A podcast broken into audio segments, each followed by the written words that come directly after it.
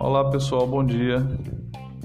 Hoje eu gravo mais um episódio das nossas leituras de textos literários para ir suavizando esses dias de quarentena, esses dias de isolamento social em razão da pandemia da Covid-19. Vamos então à leitura desse texto? Às 10 horas da noite, debaixo de chuva, Carlinhos foi bater na casa do pai. O velho, que andava com pressão baixa, ruim de saúde como o diabo, tomou um susto. Você aqui a essa hora? E ele desabando na poltrona com um profundíssimo suspiro. Pois é, meu pai, pois é. Como vai Solange? perguntou o dono da casa. Carlinhos ergueu-se e foi até a janela espiar o jardim pelo vidro. Depois voltou e, sentando-se de novo, larga a bomba. Meu pai, desconfio de minha mulher. Pânico do velho. De Solange? Você está maluco? Que cretinice é essa? O filho riu amargo. Antes fosse, meu pai, antes fosse cretinice. Mas o diabo é que andei sabendo de umas coisas. E ela não é a mesma, mudou muito. Então o velho que adorava a Nora, que a colocava acima de qualquer dúvida, de qualquer suspeita, teve uma explosão. Brigo com você. Rompo, não te dou nem mais um tostão. Patético, abrindo os braços aos céus, trovejou. Imagine duvidar de Solange. O filho já estava na porta, pronto para sair, disse ainda: Se for verdade o que desconfio, meu pai, mato minha mulher. Pela luz que me alumia, eu mato meu pai. A suspeita. Casados há dois anos, eram felicíssimos, ambos de ótima família. O pai dele, viúvo e general, em vésperas de aposentadoria, tinha uma dignidade de estátua. Na família de Solange havia de tudo: médicos, advogados, banqueiros e até ministro de Estado. Dela mesma se dizia em toda parte que era um amor. Os mais entusiastas e taxativos afirmavam: é um doce de coco.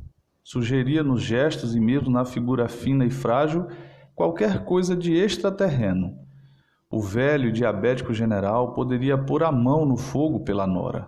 Qualquer um faria o mesmo.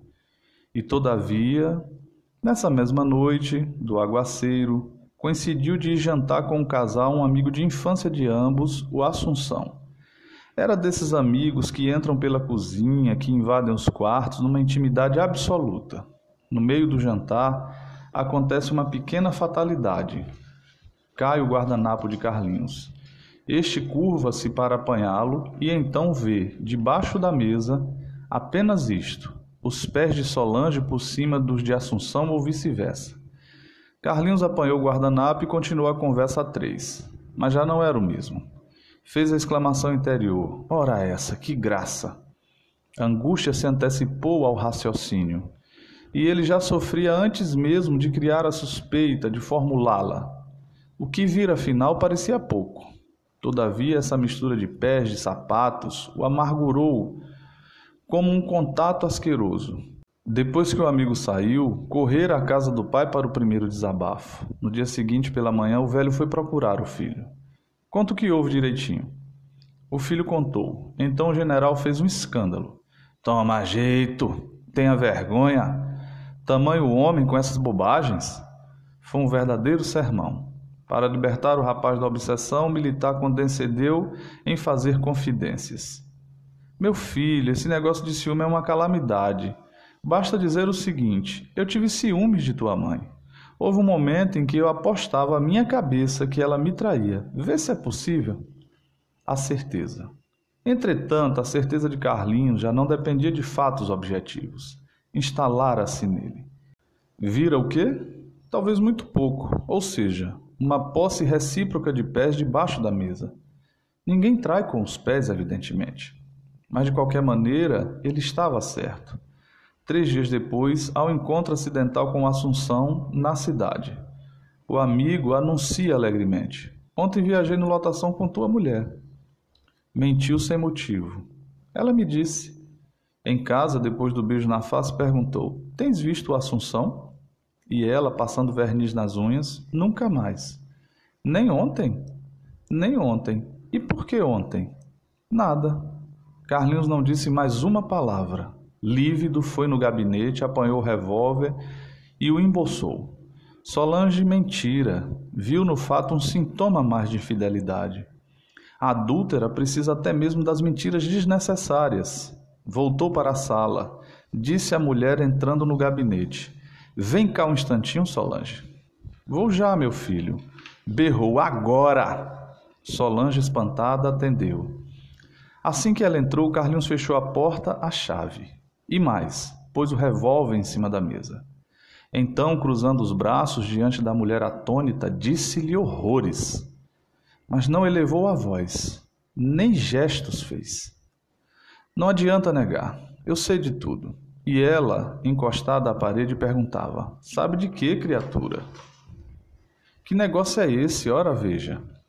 Gritou-lhe no rosto três vezes a palavra cínica. Mentiu que a fizera seguir por um detetive particular, que todos os seus passos eram espionados religiosamente. Até então não nomeara o amante como se soubesse tudo, menos a identidade do canalha.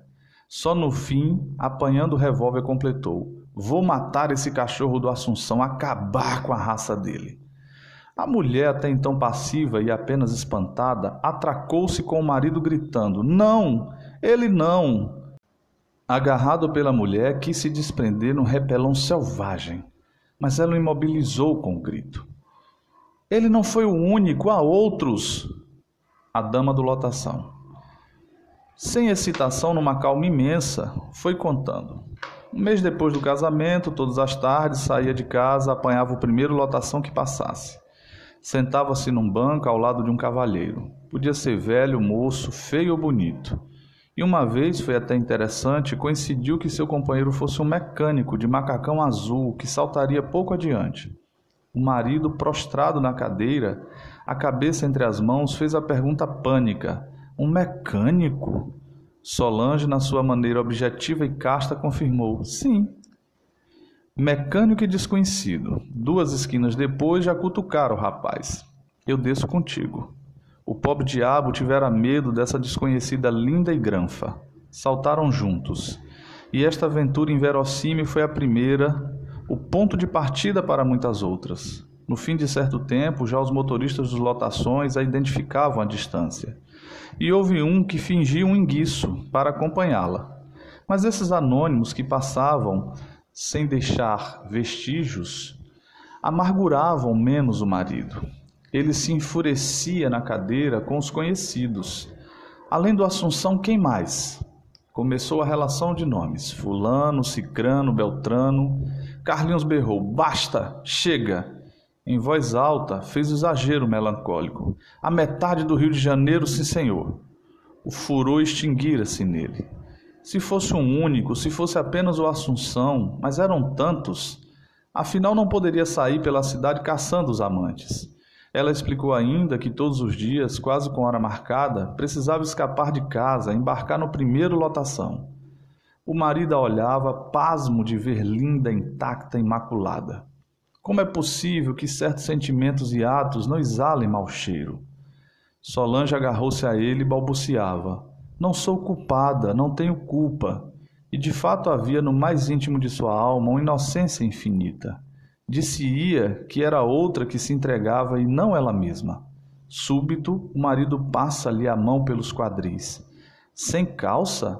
Deu agora para andar sem calça sua égua. Com um palavrão, passou pela mulher a caminho do quarto. Parou na porta para dizer: Morri para o mundo. O defunto. Entrou no quarto, deitou-se na cama, vestido de paletó, colarinho, gravata, sapatos. Uniu bem os pés. Entrelaçou as mãos na altura do peito e assim ficou. Pouco depois, a mulher surgiu na porta. Durante alguns momentos esteve imóvel e muda, numa contemplação maravilhada. Acabou murmurando: O jantar está na mesa. Ele, sem se mexer, respondeu: Pela última vez morri. Estou morto. A outra não insistiu. Deixou o quarto, foi dizer à empregada que tirasse a mesa e que não faziam mais as refeições em casa. Em seguida, voltou para o quarto e lá ficou. Apanhou um rosário, sentou-se perto da cama. Aceitava a morte do marido como tal. E foi como viúva que rezou. Depois do que ela própria fazia nos lotações, nada mais a espantava. Passou a noite fazendo quarto. No dia seguinte, a mesma cena. E só saiu à tarde para sua escapada delirante de lotação. Regressou horas depois.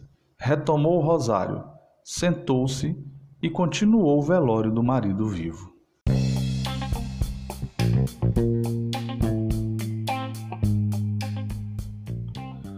Texto lido é intitulado A Dama do Lotação, um texto bem conhecido da nossa literatura, e é um texto do escritor Nelson Rodrigues.